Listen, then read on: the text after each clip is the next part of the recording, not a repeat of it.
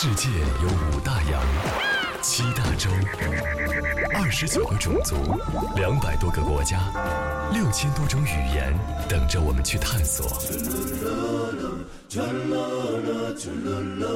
而到底有哪些事你非试不可？什么东西非吃不可？什么地方一生之中非去不可？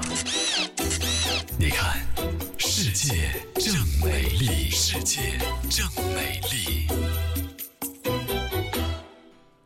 世界正美丽，带你走出去。我是 DJ 阿峰啊。平常呢，请到很多的嘉宾来到我们的节目做客，我都觉得特别羡慕他们，因为他们有很多的旅行经历啊，而且呢，在节目之中又可以侃侃而谈啊，而且把自己很多的这种经历跟大家一起来分享。那么今天呢，就变换一下角色，我来做啊这组节目的嘉宾，来讲的这个主题呢，跟我或多或少呢也都还有点联系啊。当然呢，这就需要有另外的一位主持人来主持大局，请出我们的搭档啊，珊珊。大家好，我是今天的代理主播珊珊啊。呃，今天呢，我要来采访阿峰。呃，就是因为最近春天了嘛，大家最喜欢做的一件事儿就是去赏花。今天我们讲的这个花儿呢，特别的雍容华贵，然后呢，也是咱们国家的国花啊，那就是牡丹。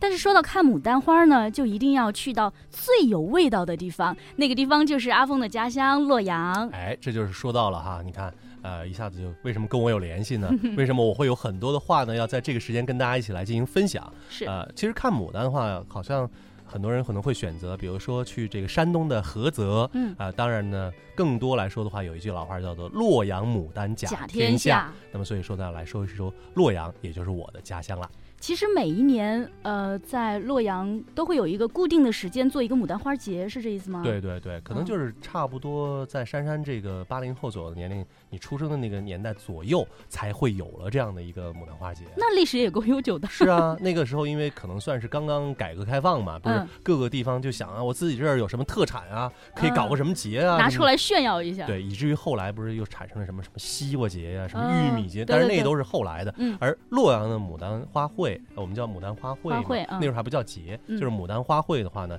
就是从上个世纪的八十年代，也就是八三年、八四年那个时候正式开始的。嗯，那说到牡丹，其实我是一个门外汉啊，嗯我不太，我只是觉得特别的，嗯，一看起来哇，好美啊，好多呀，嗯好鲜艳啊，我我大概只能是这样了。你作为洛阳人，应该多少对牡丹花的了解比我们要多吧？因为我们这个节目是世界正美丽嘛，我们就应该到处走一走啊，看一看啊。有很多人呢，特别是比如说年轻人就说了，这个哎，我不喜欢看花，看花都是那个啊老人，老老人去做的这个这个事情，好像我那样的话才会有心情去欣赏花啊，种种花啊，种种草嗯什么的。但是呢，这个洛阳的牡丹，我觉得它其实只是一个缘起，就是啊、它可能会成为你去洛阳旅游的一个引子，引子或者是一给你自己一个一个理由嘛。而且嗯想想看。呃，比如说春天到了，我应该去哪儿看？包括你去婺源去看油菜花，油菜花是一样的道理。嗯你说油菜花，你能花多长时间看？你盯着它看，你觉得你你你看能看能能能看能看出个什么？能看出什么花也样也？是也是，它就是一个原因。对，嗯但是说到洛阳的牡丹来说的话呢，为什么有名？我觉得还是在于它整个的规模非常的大。嗯呃，如果你只是去任何一个地方的话，都是比如说去类似于什么公园啊，或者是一个集中的有围墙的地方，把它围起来来去看，我觉得那种好像就丧失了我们平常旅游的意义。到了这个城市，呃，每年的这个四月份的时候，你去到洛阳的时候，就可以看到满城都是牡丹花。满城，它满城对它不是一个嗯呃固定在某一个区域的那种不展示，是不是不是，呃，就是当年不是说那个什么武则天，呃，那个什么跟那个天天上那什么嗯嗯皇王后啊，什么王那个王那叫母娘王母娘娘。王母娘娘什么，就是这种传说。嗯后来呢，把这个牡丹花贬到了凡间嘛，嗯所以说在嗯洛阳，而洛阳的水土的确是非常的啊适合这个牡丹的成长，而牡丹又特别的娇气，就是每年嗯它就只有大概十五天左右的花期，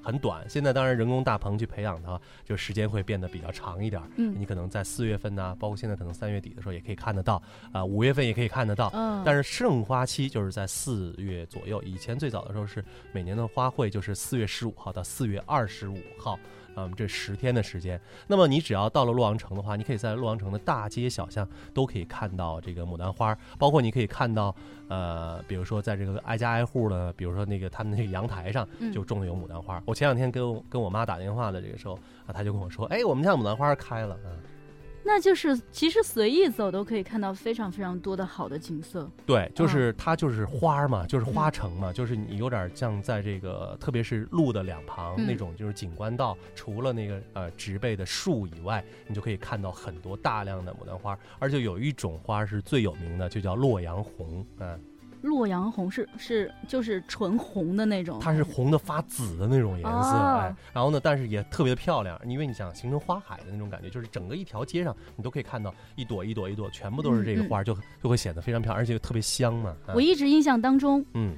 牡丹花是那种花盘特别大的那种对，就跟你的脸一样，就是真的这么大挺大的那你们种。你每年有没有那种嗯选花王那种啊？有啊有啊有啊，就是选当年最大一颗的有那种。有，而且呢，一般都会选那种比较名贵的品种，比如什么瑶黄啊、魏紫啊、什么牡丹啊，牡像刚才说的洛阳红是最普通的，就是嗯相当于满大街肯德基、麦当劳一样的，就是这种 这这种感觉，知道吧？但是像这个什么瑶黄、魏紫啊，还有包括豆绿啊、嗯，啊黑牡丹啊、啊白牡丹啊，这就是属于相对于说比较名贵的品种。也比较稀少。哎，对，比较稀少，嗯所以说每年可能他们都会选出这样的一个花魁，啊，说这朵花长得最漂亮，开的最好，那么这朵花就是今年的花魁。啊，嗯这挺有意思啊，我嗯觉得还是值得去一下。所以说你去洛阳看牡丹花的话呢，我就是建议，呃，有一种可能很多的，比如说现在旅行攻略上讲，嗯。你要去什么什么地方去看牡丹，啊、嗯这个门票多少多少钱，你应该怎么怎么去看？我觉得那些攻略都是鬼扯的，千万别相信呐、所以你嗯。你是得就是你你的意思是走在路上看缘分，对啊看。缘分。其实你到了你那个城市里面去，更多的一种感受就是走一走、看一看嘛。你然后你看发，哦，有这么多的花。当然，你可以挑出，比如说一个上午的时间，嗯去专门的在一个很集中的地方去看所有的牡丹。比如说刚才我说到很多很名贵的品种啊、嗯，那么这个我就推荐大家可以去一下，在洛阳有一个叫做国花园啊。国花园。国花园呢，其实应该是，呃，大概是在这个本世纪，就是两千年之后啊，嗯这个才才新建的。但是它因为它的品种特别多，嗯而且呢，它是远离市区，相当于在市郊，它就是一个啊、牡丹的一个培育基地。那么如果果你要去看的话呢，就在这个国花园里面就可以看到各种各样的牡丹，啊比较全，比较全，意思有点像咱们东湖的姻缘，呃，对，有点像这个各种品。种，早樱、中樱、晚樱。对对对啊对对，然后你就可以在这个里面看到各种各样的牡丹，而且但是这个里面呢，它没有什么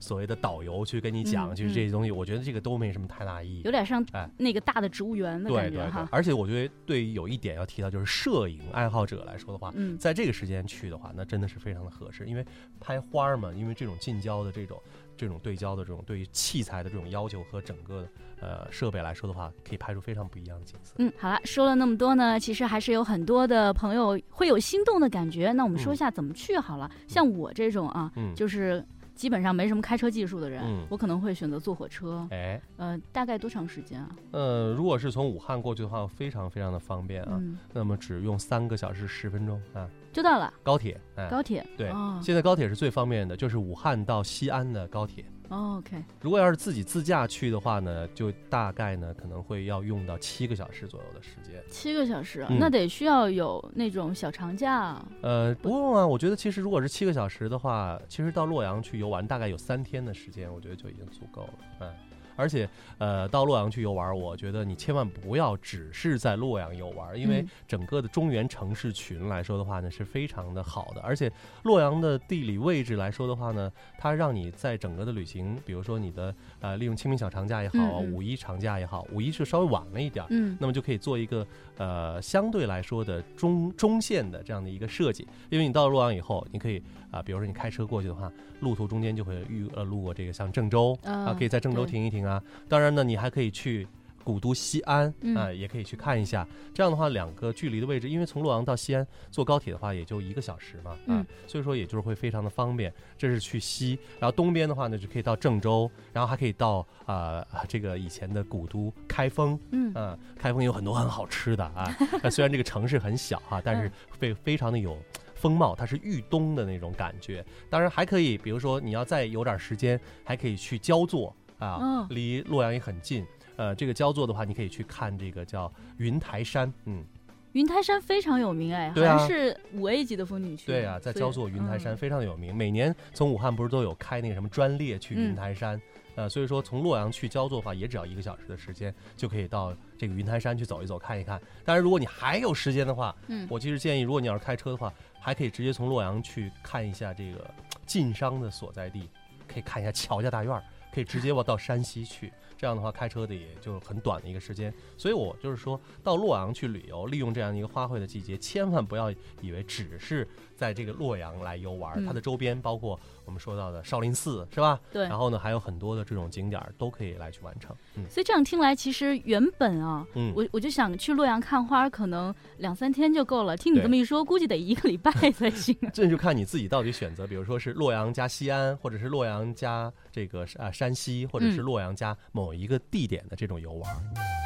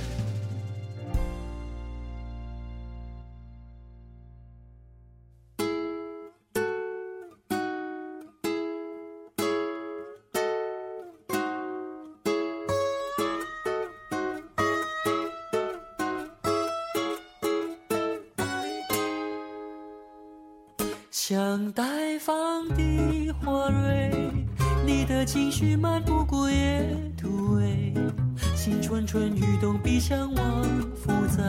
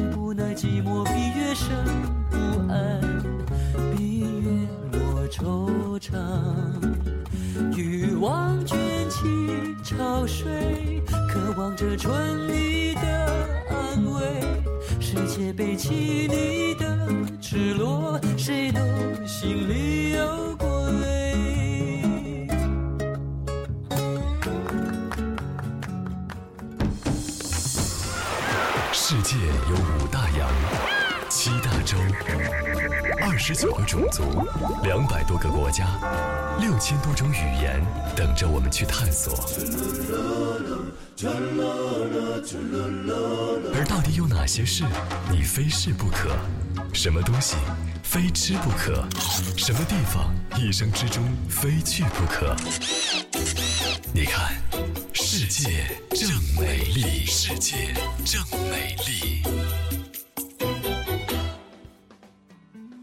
象当中，如果你是坐高铁前往的话，嗯有一站是洛阳站，是吧？对啊，对啊。对啊然后再往后一站是龙门石窟吗？啊，是这样的，这个洛阳的高铁站叫龙门站，叫龙门站。对，哦，嗯，就是从这个高铁站你下来了以后的话，如果你不要进洛阳市区的话，嗯，嗯呃，就可以直接的就到龙门石窟去游玩了。所以是嗯这两个景点可以非常有效的短时间内的把它结合在一起。没错，如果你不进市区的话，如果要是直接慕名到龙门石窟去的话，就可以很好玩。而且我觉得龙门石窟是所有，特别是第一次去洛阳的朋友一定会必去的一个地方。嗯那除了它是五 A 级风景区以外，而且它本身是三大石窟嘛，嗯呃，而且非常的有名。呃，但是我觉得一个是看这个啊、就是卢舍那大佛，就是长得像武则天的那个，以武则天那个面貌来嗯为原型做出的这样的一个卢舍那大佛以外，在整个的就是龙门石窟风景区，它是非常有意思的。它是两座山中间夹着啊、伊水和洛水，这是嗯中原文明的起源之地，所以说风水特别特别的好。而它的这个对面的这个香山上，就有我们非常熟悉的大诗人白居易的墓啊，就在那个地方。就在那儿。对，也是可以去参观对，的。当然可以了。而且龙门它现在是这样的，嗯，它的门票呢是捆绑型的，这个要跟大家要解释一个组合型的门票，的，就是你嗯不能够拆散的，就是你既可以在龙门石窟游玩，也可以到它的对岸，就是白居易的墓，就是香山风景区来去游玩，它是一个整体。价格呢？价格现在来说的话，我所知道的门票好像是八十，嗯，或者是更高，嗯，那还好哎，一个嗯就是几个景点的。五 A 景区对啊嘛，，这在上级别的景嗯区里面，门票算便宜的。我觉得，因为它毕竟它是一个就是古建筑，就是这种石窟，而且跟佛教文化，因为洛阳它本身就是一个跟佛教文化非常源远流传的一个城市，所以说你在这个里面的话，寻访古迹来说的话是特别的好。但是对于我们这样的从小生活的洛阳的人来说的话，对于那个地方就没有太多的印象，在我的印象中更多的是鸡蛋的味道，哎因为主要是春游，知道吗？去的太多了，知道吧？所以说这个龙门石窟，我觉得真的是大家可以去走一走、看一看。然后呢，刚才说的跟佛教渊源有关联的话呢，大家一定还有另外一个地方，我是极力要推荐，就是每年过年我一定回家一定要去的地方，是哪儿？白马寺。嗯，白马寺的地位是不是相当于在武汉归元寺的地位啊？呃，如果说一句不敬的话，就是可能很多武汉的朋友不愿意听这话的话，嗯，如果就是把归元寺跟白马寺比较起来的话，一个就是爷爷，一个就是孙子。啊、白马寺是呃我们的就是大乘佛教的这个起源之地。嗯因为最早的时候，大家不都知道吗？唐僧骑马不是去西天取经吗？是骑的就是这个白马，嗯白马驮回来的就是大乘佛教。那么嗯当时因为正好定都也是在洛阳嘛，然后呢，就传说中那匹白马就是我们说的小白龙啊，嗯然后呢就累死累死了，就回来了以后就累死在现在白马寺的这个所在地，然后为了纪念他，就建了这座白马寺。所以说，每年会有很多的印度教啊，还有包括很多的日本佛教的这种人，他们都会到这个地方来进行朝拜朝圣。嗯，而且我觉得白马寺会很有意思的一点，就是你去到这个里面，你会觉得非常的好，就是它它整个的那个寺庙给你的感觉嗯来说是非常的清灵，你会觉得那个进到那个整个的那个寺庙里面来说的话呢，一个是它香火很旺嘛，嗯而另外一个就是你会觉得它给你一种心里面很平静的一种感受。就比如说很多现在不是喜欢禅修嘛，嗯有一种人就是喜欢就是禅修旅行。那么我觉得白马寺对于你来说一定是一个很好的地方。当然。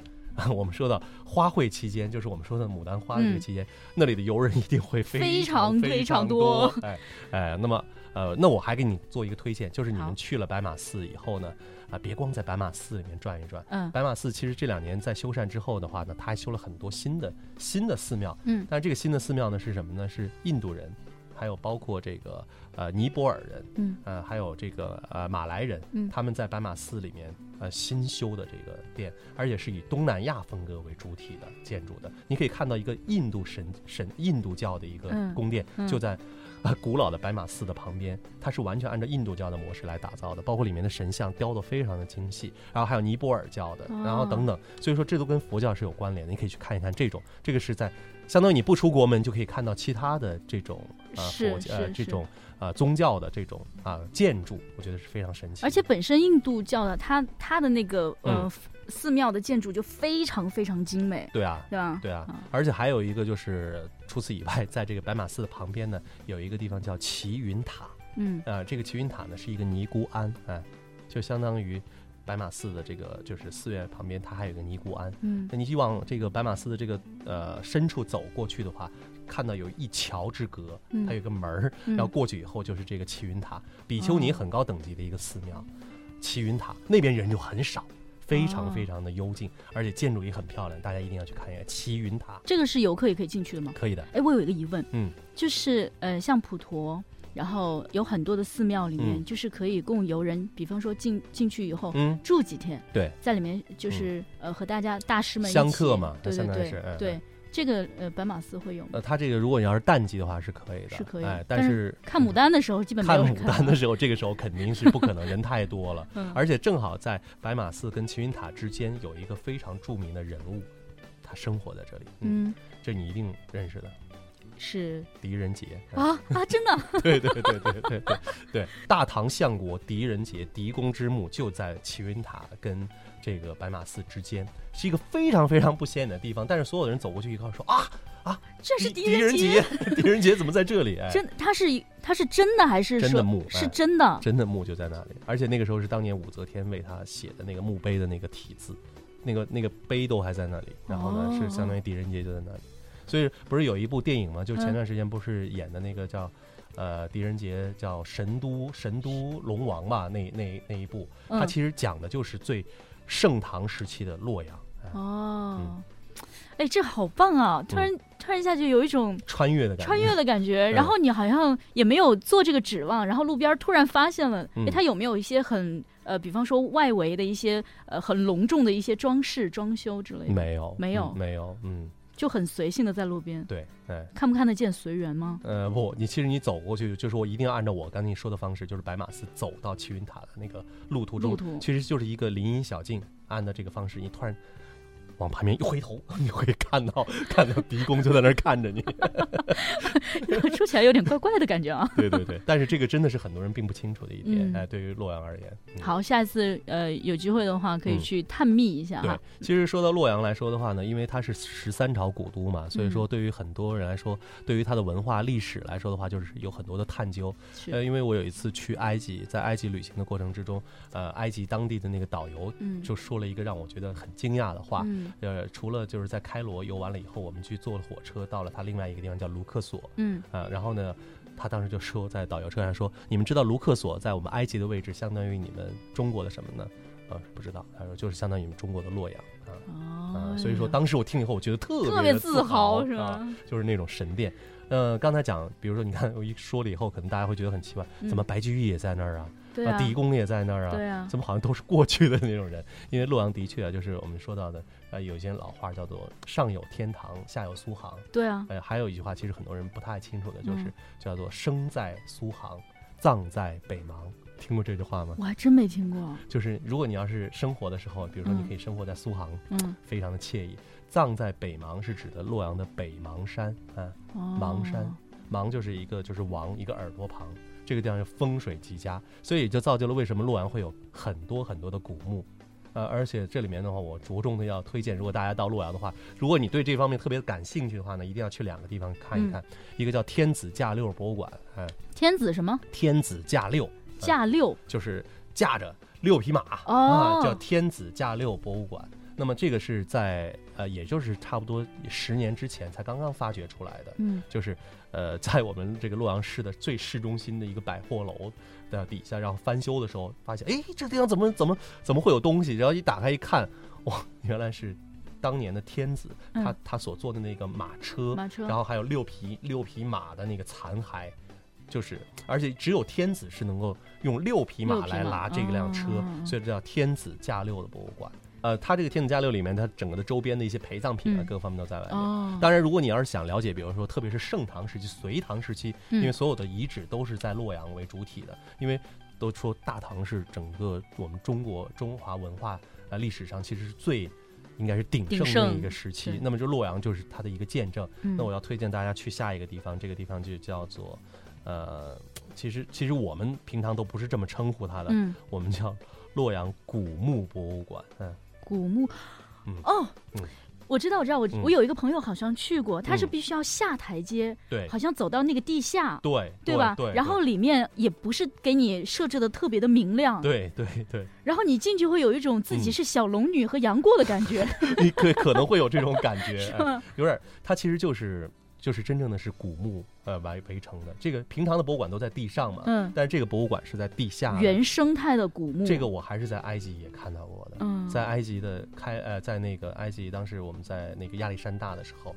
他们有一个博物馆，嗯也是就是在地下的，要走下去看古墓的。我当时一看那个，我说哇，这不是跟我们洛阳的这个是是一样的一个道理吗？嗯，那么洛阳的这个古墓博物馆也是在全国独一无二的。嗯那么而且很多的南方人啊，嗯就就是我说的这个南方人，可能比如说广东人啊、福嗯建人，嗯相对来说比较的有一些迷信的这种色彩，嗯他们是不愿意去这个博物馆，就不不太敢下去就，不太敢下去。后所以后来洛阳的古墓博物馆改了一个名字，叫叫洛阳艺术博物馆。嗯，这个名字，对啊，对啊，好吧，洛就是它阳艺术其它其实可能就是把它有一个做一个规避。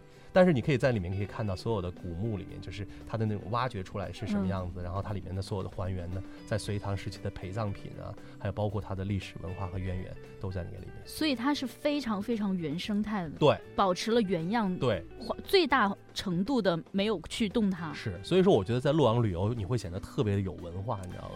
嗯，也是，怎么都是没有听说过的哈。所以这个就还蛮好玩的。嗯。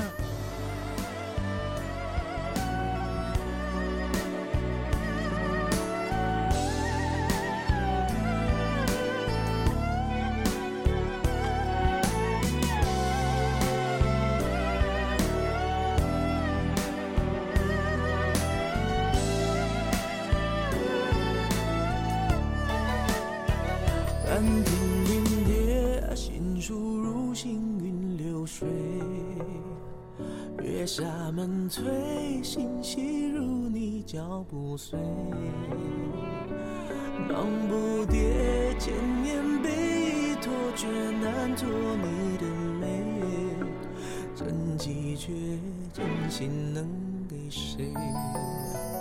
牧笛横吹，黄酒小菜有几碟？夕阳余晖，如你的羞却似醉。我奔一些，恶魔想不退，你动了余味。一缸朱砂到底见了谁？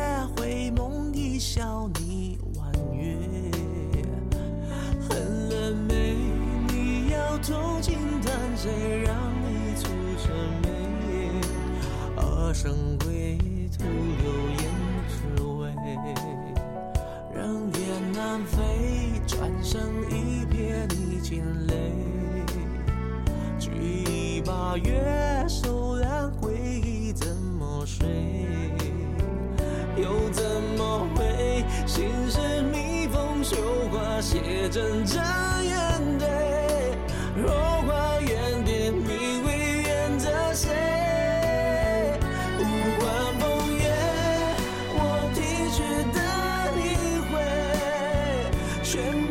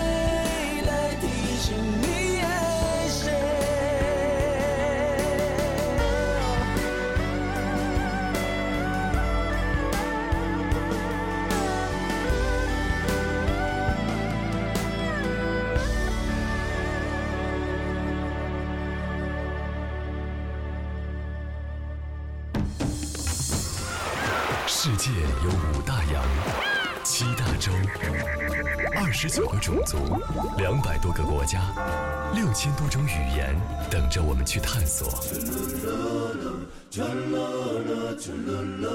而到底有哪些事你非试不可？什么东西非吃不可？什么地方一生之中非去不可？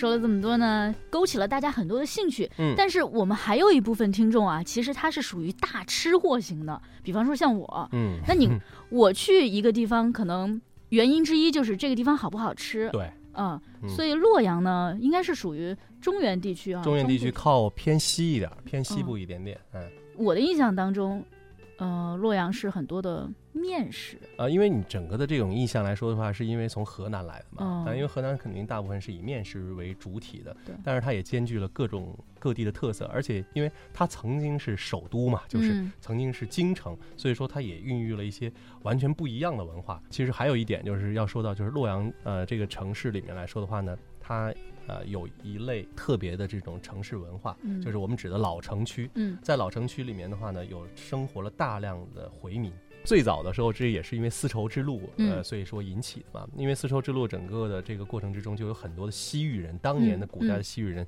就迁徙到了整个的中原。嗯那么他们生活的很多的地方就是沿着整个丝绸之路，嗯所以说现在在目前的河南有很多的啊、回民啊。所以牛羊肉其实做的非常的棒。，对，你说对了。嗯所以说，开封也好，洛阳也好，有大量的回民，而且我们那边就有一个禅和回民自治区，哦，就是相当于有一个区，就是专门是回民呃聚集的一个地方。所以说，他们那边的饮食习惯来说的话呢，就会有很多的这种清真的这种风格，嗯以至于现在在洛阳，如果你去很多的这个洛阳呃家里人，比如结婚的话，嗯，一般都会选择有他会问你你是回民还是汉民。哦这样的话呢，他会专门的，你回民有回民桌，哦你吃那个是跟别的地方是不一样不太一样的，哎嗯，所以说这个特别有意思。那既然今天说到的是这个，我们要去洛阳看牡丹嘛，嗯那我就有一个问题了，请问在这个时期里面呢，呃，有没有什么菜色是跟咱们这个国花牡丹有联系的菜？啊，你就说一定得吃点花儿。比方说嗯 有有很多就是拿花入菜嘛，嗯对吧？对，比如说它那种就是它那种香味儿啊，或者是它那种口感、颜色、色泽什么的。对对对你吃过菊花吗？啊，油炸菊花我吃过，对啊，玫瑰花好像也有吧？花茶嘛，对啊，对啊，对啊。嗯那，那个洛阳洛阳的这一次，如果你要是去花卉的话呢，我要推荐的这个，它不是以花来入菜，嗯，而是它把菜做成像花儿的样子，做成像牡丹的样子。那、嗯怕是一道荤菜吧？因为花盘那么大，总得用肉片儿盖什么之类的。还真不是荤菜，它就是一个素菜，它名字就叫做牡丹燕菜。因为洛阳最有名的就是洛阳水席，而嗯牡丹燕菜就是洛阳水席之中的最当家的一道菜。我们等一下，嗯先来说一下水席这个事儿。嗯，水席是就是不停的吃的那个那个意思吗？洛阳水席一共有二十四道菜，每一道菜里面都是带汤汤水水。哦，是这个水席啊，对啊，你以为呢？是流水席，我以为真是不停的吃啊，那叫流水从水早上吃到晚上。那是那是流水席。这个水席就是因为它所有的菜里面都带汤汤水水。比如说，特别是如果咱们是这是纯游客嘛，二十四道菜你不可能全都吃完嘛，对，那么就可以挑选其中的几样啊、就是精华的那个，我们来尝一下就可以了。好好好嗯，精华一，这个牡丹牡丹丹燕燕菜菜是吧？牡丹燕菜呢，就是一个非常非常的呃经典的一个菜，而且最早的时候，这个时候也是。哎又是跟武则天她老人家有关系，嗯好就是他命名的，这个就是牡丹燕菜。因为嗯有一年他也是，他是吃什么，这是皇上嘛，就吃什么都不香，你知道吧？对。然后呢说你们做一个什么让我能吃好的，然后呢，皇宫的那个呃就是太监也好或者什么啊，他那可能就不是太监了，宫女儿什么的然后呢就帮他想了这么一道菜。那么这道菜其实就是拿萝卜丝儿煮的啊，然后呢用鸡汤，然后呢哦，因为萝卜它是最最能够吸各种各样的味儿的，对对对因为它本身没什么味儿，而且配了鸡汤以后，萝卜那个土腥味儿可能就没有了。对，然后嗯。呢，这样的话呢，这个萝卜丝儿其实就是我们说到的呃腌菜的呢啊酸汤萝卜丝儿、笋丝儿，还有包括可能一些呃呃豆腐皮儿，然后呢、嗯。还有像这个鸡蛋丝儿嗯。什么的在一起，这个就形成了牡丹燕菜，而且。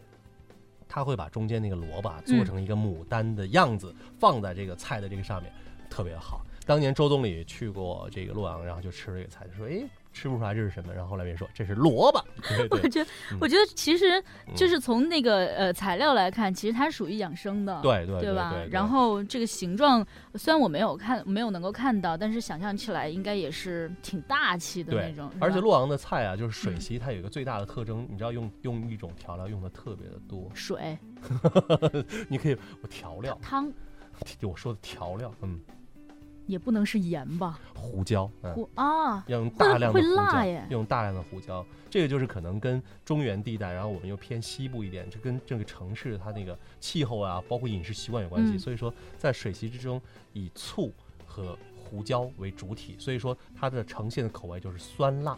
哦，哎，是不是有个就是路边的那种嗯小吃叫胡辣汤？胡辣汤呢是陕西风味儿，胡辣汤呢，哦但是呢，胡辣汤为什么在河南那么受欢迎？就是因为它的口味其实是跟我们那边是非常的相似的，哦，所以说用胡辣汤，它其实就是用胡椒嘛来熬出来的。感觉冬天去洛阳好适合啊。对啊，非常暖和嘛，就是那对对对种感觉。好，我嗯们说到这个经典菜式之一牡丹腌菜，牡丹腌菜，那之二呢？熬货，哪两个字啊？我用我用那个就是洛阳话来说出来会特别有喜感。好，呃，洛阳熬货，嗯熬货，熬货，我自己发音都不是很标准。听起来完全不知道这是一道什么样的菜，熬就是熬制的熬，啊哦熬货，啊所以得得炖很长时间。对你说到点子上了，嗯大家不是知道非常东北菜，东北乱炖吗？炖对，其实熬货就跟那个有点像，所以它的食材是它的食材是干鱿鱼，鱿鱼。呃，然后那个呃冬菇，然后腐竹，嗯，就是这些，嗯，熬货，嗯，再加上辣椒、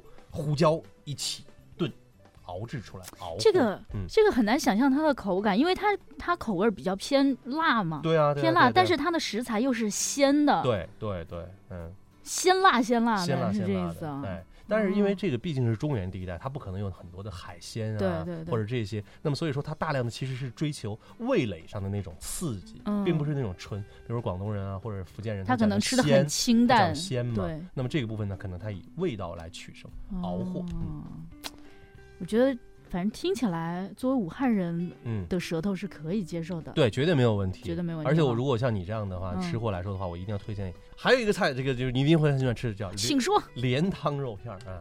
莲就是水煮肉片儿那种意思吗？呃，不不不，它其实水煮肉片肯定不是按照这种做法，莲嗯就是呃就是连长的连嘛，就是嗯连连连带着其实就是有水啊有肉啊在一起啊，它其实是很嫩的那种肉片。肉，片汤，哎，可以这样来理解，但是是当菜吃的。这个不会也是辣的吧？嗯，这个是胡也有胡椒，也是胡椒而且呢，嗯这个肉片可以选择，比如说我们平常可能吃的是猪肉片，嗯但是对于回民他们的做法就是牛肉，牛肉。非常好吃。回民做的这个清真的这个非常非这个这这几个菜是每一个就是那种馆子里面都会吃到的很很常见的菜。这个里面的话呢，我就要跟大家说一下了，在很多的旅行攻略上呢，说都推荐到了嗯。这个洛阳的老城，嗯。我们叫老城区，大家经常叫老城，里面有一个叫菜馆叫真不同，哎，嗯，那一听就老字号嘛，是吧？也是啊嗯，但是呢，我就不要推荐大家，千万不要去这个店。一个去这个店来说的话呢，你等的时间会很长很久。很长，嗯。因为都是游客嘛，对。而且价格又很高，嗯。呃，而且呢，我个人觉得它的口味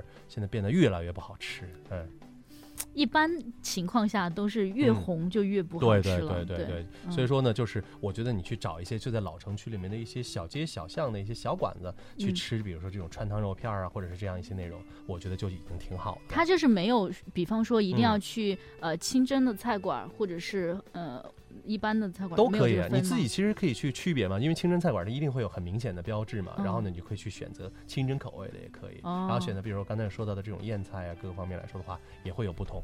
有一家叫老洛阳面馆儿，这个嗯有很多的连锁店，嗯那么大家如果要是去洛阳的话，可以到这家店来去选择他们家的做的这些燕菜也好，或者是熬货呀。嗯啊，等等啊，或者莲汤肉片儿，我都觉得比真不同做的要好吃。啊，经济实惠又好吃。对，啊所以说呢，啊，大家记住老洛阳面馆儿，啊，我觉着呢，刚才咱们说了嗯，三、三个吧，对，三个，我觉得燕菜、应该熬，货和莲汤肉片儿，啊，我觉得可能嗯还没说完，嗯，应该还有吧。对，呃，前段时间不是有那个就是呃大师啊，就是这个蔡澜先生，嗯，呃，这个大吃货哈，对对对对 然后，不是到了武汉嘛，对。就就是我们现在生活这个城市，然后那个就是他就把这个武汉叫做早餐之都，对，是吧？早餐有大几十种呢，对对对，就是面窝呀，什么各那那。数不完，亏数到节目结束都没数完。呢。但是我觉得，如果要是到洛阳的话，早嗯。餐也一定不要错过，千万别睡懒觉，一定要去吃洛阳的早餐。哎，是这样的啊嗯，武汉吃吃早餐嗯可以吃到十点多，嗯，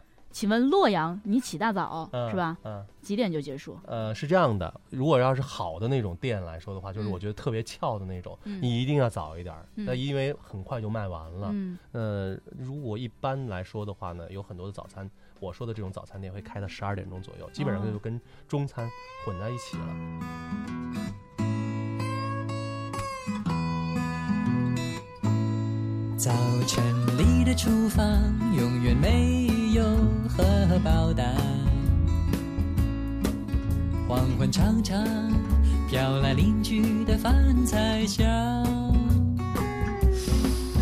每当泡面和罐头堆积如山，就会想起从前妈妈做的便当。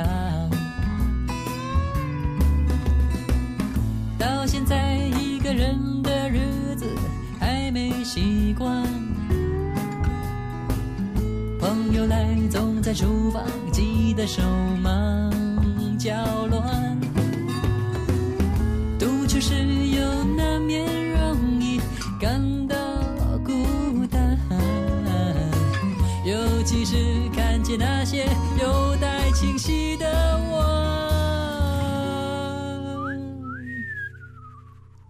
今天有没有人等我回家吃饭？简单的生活，找一个人陪我分享一顿晚餐。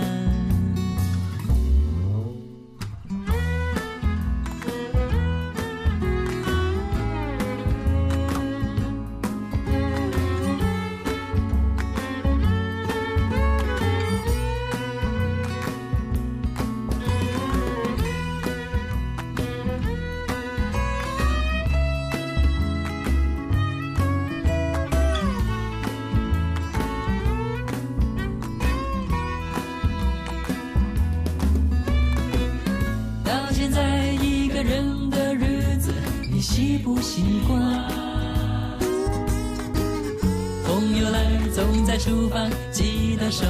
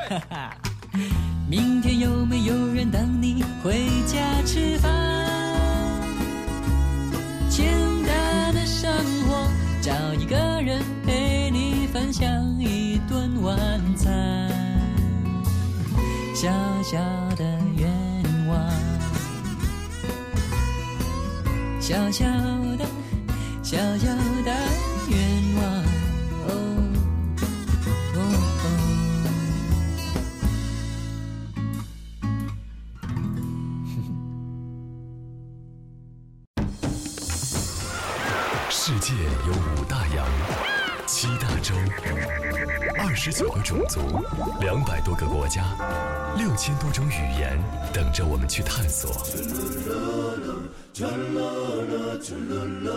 而到底有哪些事你非试不可？什么东西非吃不可？什么地方一生之中非去不可？你看，世界正美丽，世界正美丽。这个武汉是以吃早餐的种类丰富而闻名，那么嗯洛阳呢，吃早餐是以特色而著称，那么它的特色是喝汤。水席都是带汤的东西嗯哈，带汤的菜。对早餐都是喝嗯汤。对，喝汤。那你们就是整个洛阳跟俄罗斯很像啊，俄罗斯的人也很爱喝汤，呃，你说的是那种什么红菜汤啊？各种汤，嗯各种嗯各种各样的汤都有啊嗯，那好喝的不好喝的都有嗯。所以洛阳的早餐，哎呀，早餐喝汤让我 让我觉得有点不不能接受，就是没有就是没有干货，没有干货入肚子的感觉啊不，它是这样的，你在喝汤的时候可以配饼啊，哦啊，，可以再。配一点其他的呃内容都可以啊。所以它的嗯是只有一种，还是分很多种汤你可呃以选？，洛阳的这个汤其实无外乎其实有很多种，嗯，但是你要看你是喝荤的呢，还是喝素的。嗯，还有素汤啊。对啊，对啊，对啊。那如果你要是你要对素汤感兴趣，我可以先从素汤好，先说一下素汤吧。豆腐汤。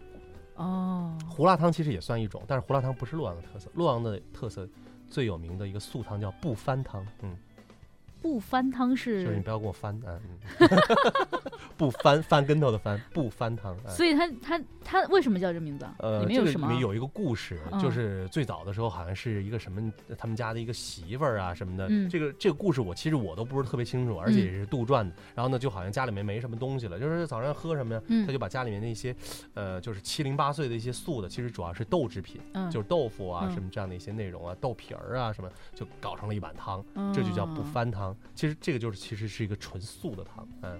听起来好像提拉米苏这个蛋糕的，你说的好好那个高端的。对你这媳妇儿嗯就是把家里所有的素菜都弄到了一起嘛。嗯嗯提拉米苏就是一个媳妇儿把家里所有的嗯面面包和饼干混到了一起嘛。其实有很多时候都是这样的，哎，嗯这是素汤，嗯然后，呢除了豆腐还还有什么？还有丸子汤那是荤的呀啊，。不，这个丸子是素丸子嘛，菜丸子哦啊，但是叫焦炸丸子。嗯在洛阳的话，我们喜欢把那个丸子就是用油先炸了以后，然后炸了以后，然后这个汤这个丸子再入汤，嗯一，样的很好吃，嗯，素好汤，嗯素汤就俩是吧？呃还有嗯好，我就记我就记住这俩不就够了。翻汤丸子汤，哎不翻汤和丸子汤嗯就是一个豆腐汤，一个丸子汤。对对对，好了对那咱们来专专门的豆腐汤，哎，好嗯，那咱们来说说荤的吧，对带肉的，带肉的，带肉的，嗯，，牛肉汤、羊肉汤、驴肉汤，驴肉汤，对。驴肉应该是嗯。非常非常鲜美的。对，而且每年呃每次其实你到洛阳去看 去吃驴肉汤的时候，如果你起早一点啊，嗯，这个早呢就大概早上五六点钟，嗯嗯，这么早？对 对，如果你想去看这个景色的话，就是他们要现杀驴，哎。啊，嗯，在店里啊？就店门口嘛，嗯，你说每一家早餐店，对对，每一家啊，就是只要卖驴肉汤的，他会在门口现杀驴，嗯，新鲜啊，嗯，那我还是晚一点去吧。我觉得我怕我看了以后可能就喝不下。主要是有很多人呢要等那个驴血，哎，驴血可以干什么呢？驴血吃啊。特别是对于女女士来说的话，养呃养颜呐、美容啊、补气啊啊，你说像做成那个猪血和鸭血那个样子，对，而且它是直接下到汤里面去，下到汤那个哦驴血直接出来以后，然后就下到这个汤里面。有很多人专门他都不要驴肉，就吃驴血，嗯，而且这个汤特别鲜美，而且因为驴肉啊，它那个在那个汤里面一煮出来以后，包括驴血，全都是乳白色的，啊，非常鲜美，我已经开始流口水了。听起来好奇妙啊，好想嗯去试一下啊而。且这种来说的话，真的是你会觉得这个汤再加上，比如说你配上一点这个啊、饼丝儿啊，嗯我们说到的，或者是再配上配上一点儿啊、那种，如果你要是饼丝儿吃不习惯，还可以有那种大饼嘛、烧饼啊什么的，嗯，就是放在那个汤里面一泡，它就可以泡发起泡来。很大，吃起来哇，你会觉得吃完了以后整个人大汗淋漓，非常的爽快。估计中午都吃不下了。真的是的，我每次早上回去以后吃完了以后，我就再什么都吃不下。怪不得必须得五点钟起来吃，呃，那对，这样可以好消化 消。化一下。是是是啊，嗯，那么这个就是，然后呢，最后还有推荐的一个吃的方法，吃的东西来说的话，可能是很多地方都没有的，嗯，呃，叫姜面条，啊、你不会不会就是生姜的那个姜吗？啊不，这个姜是就是那个江水划，呃，就是嗯划桨的桨，桨哎，桨桨面条条。酱，哎，哦，嗯，这个是这个有点重口味，哎，这个就是相当于在家里面呢熬嗯一锅姜，就是相当于其实就是怎么讲呢，把它放酸了吧，嗯，生姜啊，不是不是那个就是咱们吃的那个调料那个姜，嗯。这个就是就是有一点点像什么，就是有点像那个呃泡泡菜或者是酸菜的那个汤，嗯，但是这个汤呢，我们会把它放时间比较长了以后，它会发酵嘛，对，发酵会形成一种天然的这种酸味，嗯。用这个姜水然后来煮面条吃，嗯，煮出的面条会很粘稠，嗯，嗯。放上青豆等等这样的一些内容，但是你知道，因为酸它主要的刺激就是会让你开胃嘛，嗯，所以说这个酱面条非常非常的开胃，嗯。好，这个嗯面没有没有想多问下去的 这个面 条呢，目前我们就只介绍一些这这样的一些情况啊，大家可以根据自己的这个好奇心，可以也可以去尝试一下。嗯，呃，我觉得我可能就是会起早吃个这个早呃早饭，去喝个汤。对啊，嗯这个驴驴血和驴驴肉肉汤对是吧？呃，当然喜欢的呃普通的羊肉、牛肉也可以。嗯，呃，中午的时候呢，咱们就是量力而行，点个水席当中经典的几道菜，对，是吧？对，哎，这个价格会不会？这个价其实都很便宜，在洛阳嗯其实吃饭都真的很便宜。不过早餐其实说起来，如果要是喝汤的话，荤的话，一般在十五块钱左右。哦，那不贵呀。嗯，十五这边随便吃碗牛肉粉、牛肉粉也差不多这个价格。对。然后中午来说的话，像我刚才所说到的，像燕菜啊，各个方面，在老洛阳面馆的话，嗯，也就是二三十块钱一个菜，哎，而且在河南而言的话，吃饭很实惠啊，嗯就是吃菜特别是不是碗儿都特别大？，对对对，所以说你千万不要点多了啊！就是比如说像两咱们两个人的话，嗯我估计也就点最多三个菜，我觉得就足够了，一般两个菜也就够了。嗯，啊，那好划不来呀。怎么叫划不来呢？就是你嗯不能品尝到更多的没有的。利份儿，对你不能品尝到更多的菜式，所以我觉得建议大家，如果是奔着吃去的话，多薅几个人一块儿啊，对。这样尝的可能会比较多当然，现在在类似于比如说什么万达商城啊，嗯或者是这种什么商业步行街里面，嗯也有那种呃类似于中餐西餐化的那种做法，嗯他们也会有小份儿的这种，比如说喝的这种汤啊，各个方面叫什么白碗羊汤啊什么，哦也都会有这种。那这个相对来说量就比较小一点，但是价格也相对来说稍微高一点。啊，那这样也行，但是总觉得没有那个感觉，对是吧？一定要大碗大碗，而且一定要到那种就是我们说苍蝇馆子嘛，或者是到街边儿上，然后呢，就是这种才会有一种接地气的感觉。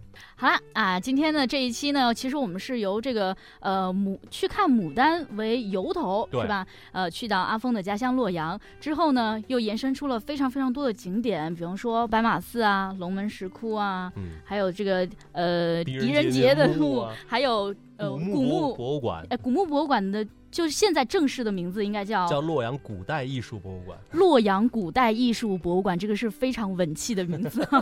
对，很多很多，然后呢又延伸出了很多呃洛阳好吃的，比方说早上咱们喝汤，嗯，呃中午咱们去吃水席，对是吧？啊，还有讲姜面条。还有一个重口味的姜面条，对对是吧？对对，啊呃，其实我这么觉着啊，就是已经跟我以前的想法不太一样了。嗯我觉得现在洛阳如果我去，我可能会多留几天的时间是在那儿了。我觉得洛阳那城市不大，但是呢，真的是要好好的这样的一种感受哈。然后呢，用这种感受的话呢，我觉得真的是你走进一个城市，你才会觉得对这个城市啊、产生了很大的兴趣，或者是旅行途中的这样的一种感觉吧。嗯，今天世界正美丽呢，非常我觉得也谢谢珊珊，让我有一次这个可以酣畅淋漓来讲一讲自己家乡的这种感受，特别是啊、这个马上这个洛阳的牡丹花卉就要开始了嘛，也欢迎所有的朋友呢可以利用这样时间到洛阳走一走看一看。当然，洛阳的四季也会有四季不同的美丽的地方，大家可以去详细做攻略吧。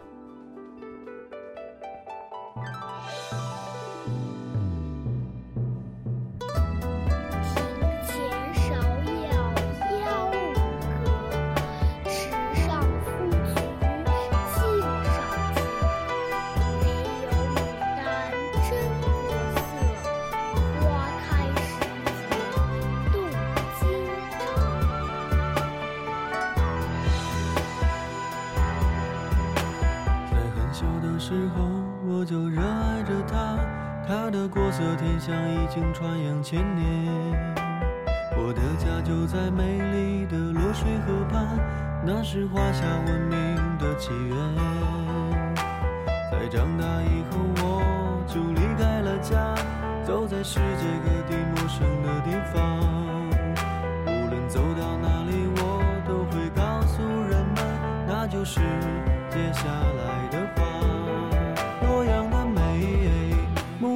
牡丹的香，华夏的文明再次绽放。落水的美，家乡的水，古老的城市重新出发。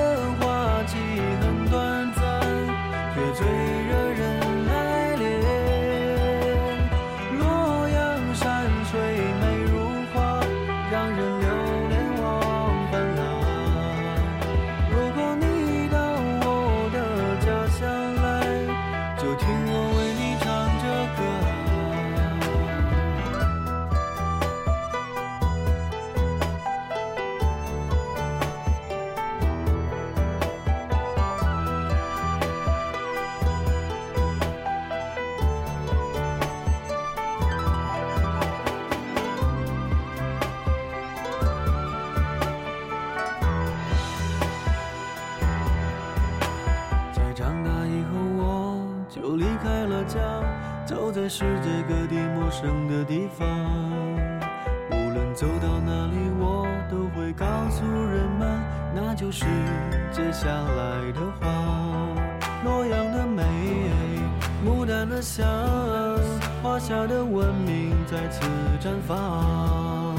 洛水的美，家乡的水，古老的城市重新出发。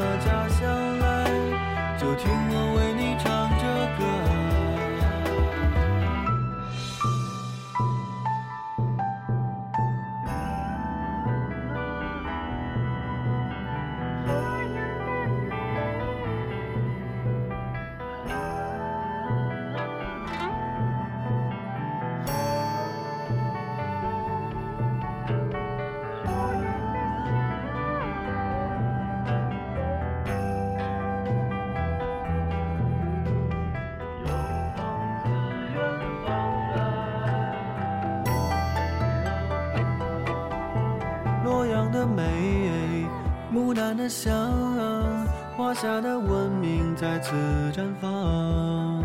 落水的美，家乡的水，古老的城市重新出发。洛阳牡丹甲天下，天下人人都爱它。虽然它的